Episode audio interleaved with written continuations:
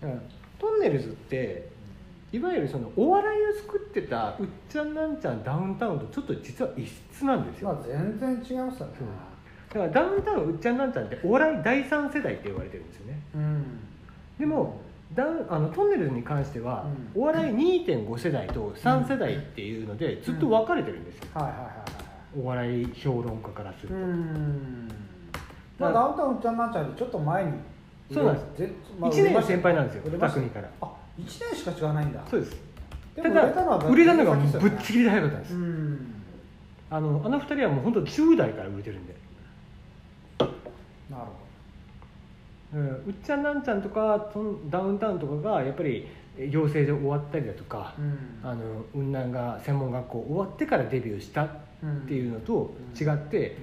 う、んそもそもタカさんは高校時代からうんすでに出てて、うんテレビにうんでその後高木なんあ高 高木なんでのりたけでデビューするっていう経緯があるんですけど、なるほどでねもキャリアが違うんですよねまあそうです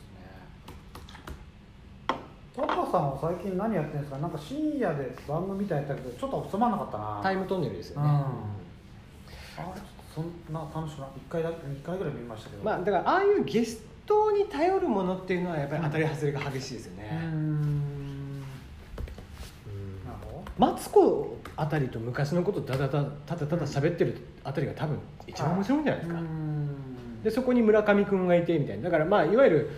ねあの月曜から夜更かしにタカさんがそこにいるみたいなうん多分一番面白いと思いますけどねなるほどまああとはなんかいじり素人えダウントンネルズって何がレルトンが良かったのかなその皆さんのおかげですえーとトンネルズの何が良かったかでいうと「オールナイトフジ」じゃないですかあその前に「オールナイトフジ」の司会みたいなのがあったんだ、そうですねえー深夜ってことですねそうですねああでやらかすやつだただ僕は、あの鹿児島だったん現役ではで見てないな見てないですうんなんかカメラを壊したみたいなやつはもうただの、見 B ましたね VTR ですから、ね、この間まあ、ちっちゃい頃小学校とかですよね小学校ですですよねあの99人の壁って知ってます、はいはいはい最近やってるやつうん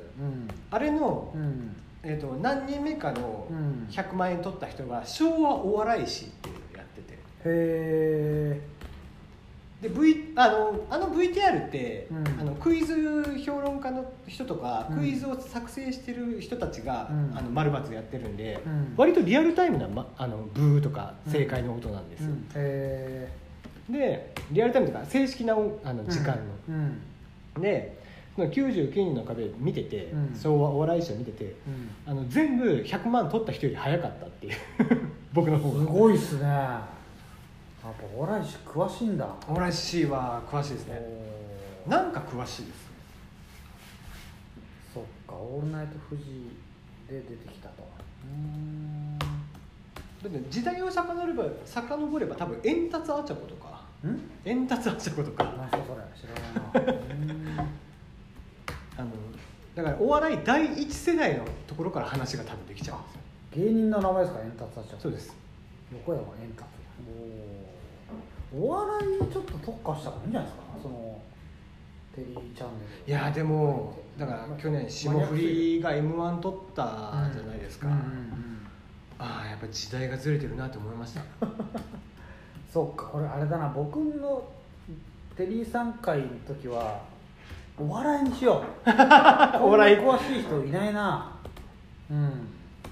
やっぱりずれてるなと思いましたお笑い業界あえー僕はやっぱり和牛だと思ったんでああまあ去年そのりゃそうっすよねそこで見ちゃうとまあああそうっすよねうんだからたただだああののそこはちょ別にそんな差はなかったと思いますけどねいやあのーあれ実はでもサンドイッチマンがで優勝した時とそんなに変わってないなっていう気はしていて、あのサンドイッチマンが敗者復活で出てきて誰も知らない中で、うんうんうん一番最後に、うんあのものすごい笑いを持っていったんですよね、うんで会場も、うんうんうんファイナルの時に、うんもう一回あの人たちがうん、ちょっと面白いことしたら多分受けちゃうっていううん受けの状態待ちの状態になっちゃったんですよ、だから霜降りも同じだと思っていて、うん全然無名のルーキーたちが出てきて、うんなんか面白いことをやっているでファイナルまで残りました、うんうんうんう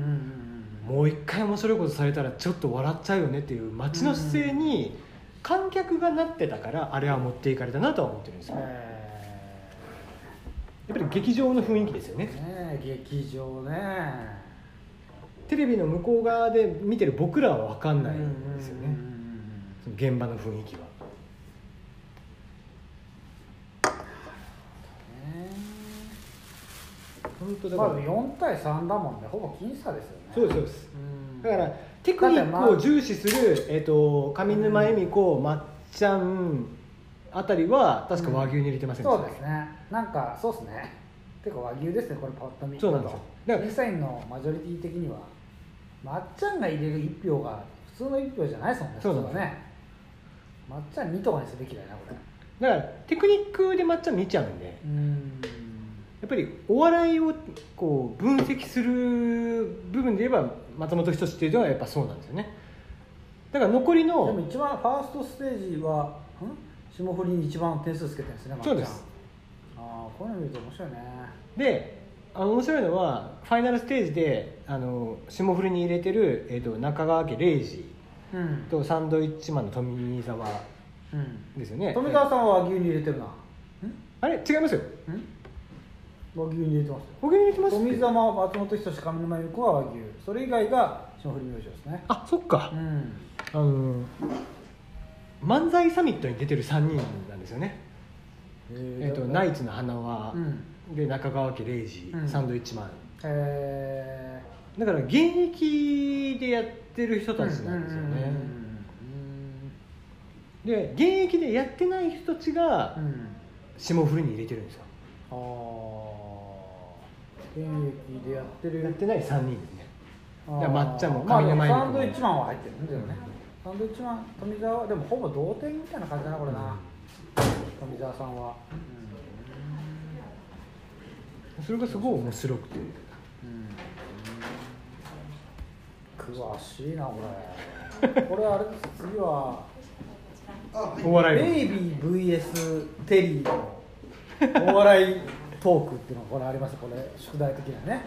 ちょっとたバトってもらってただ r 1とか w 1とでかも絶対見ないですテリーすじゃねベイビーさんも世代同じですかいや渡辺エイビーさんはそもそも芸人としてやろうとしてたんですよえそうなんですか元芸人になろうとしたんですよ確か嘘へえそうなんだうーんそうそうもともとも芸人になろうとしてたんですよそんな詳しいんだだから僕より詳しくなきゃいけないっなるほていう無茶ぶりをしますけどどああいいっすねめっちゃいいと思いますそれ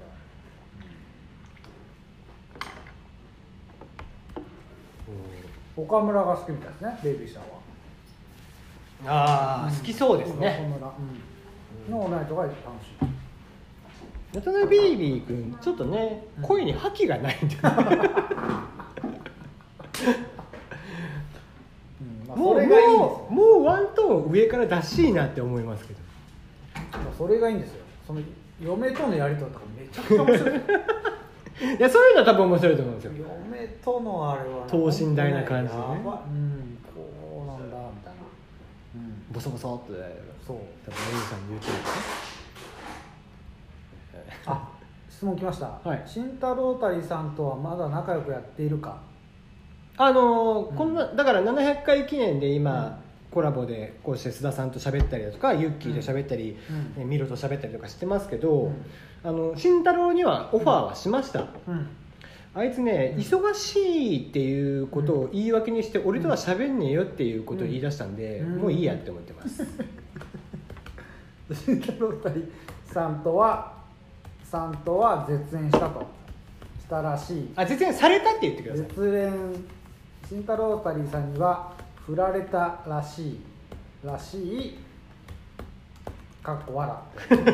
ってすげえな質問が来るんです来ねますよ大喜利会ありがとうあありがとうのダサいっていうのはもうすでに言ってるんですよなんかねえー、ゾゾありがとううーんはいそうですまあだからすげおえな笑いですよお笑いお笑いだなお笑いをもっと詰めていきましょうねこれトンネルズさんの優秀よかったとこ僕でもろ木梨の快適な感じしししたいですねそしたらそうですね僕もだからうんそのそうだな問わず語りはダントツなんですけど、まあ、ほんと木梨の会と玉結びとかもすげえいいなと思って、全く同じなんでそのノリをやっていきたいちょっと僕じゃあもう一個だけ撮っていいですかこの人僕も惜しくとって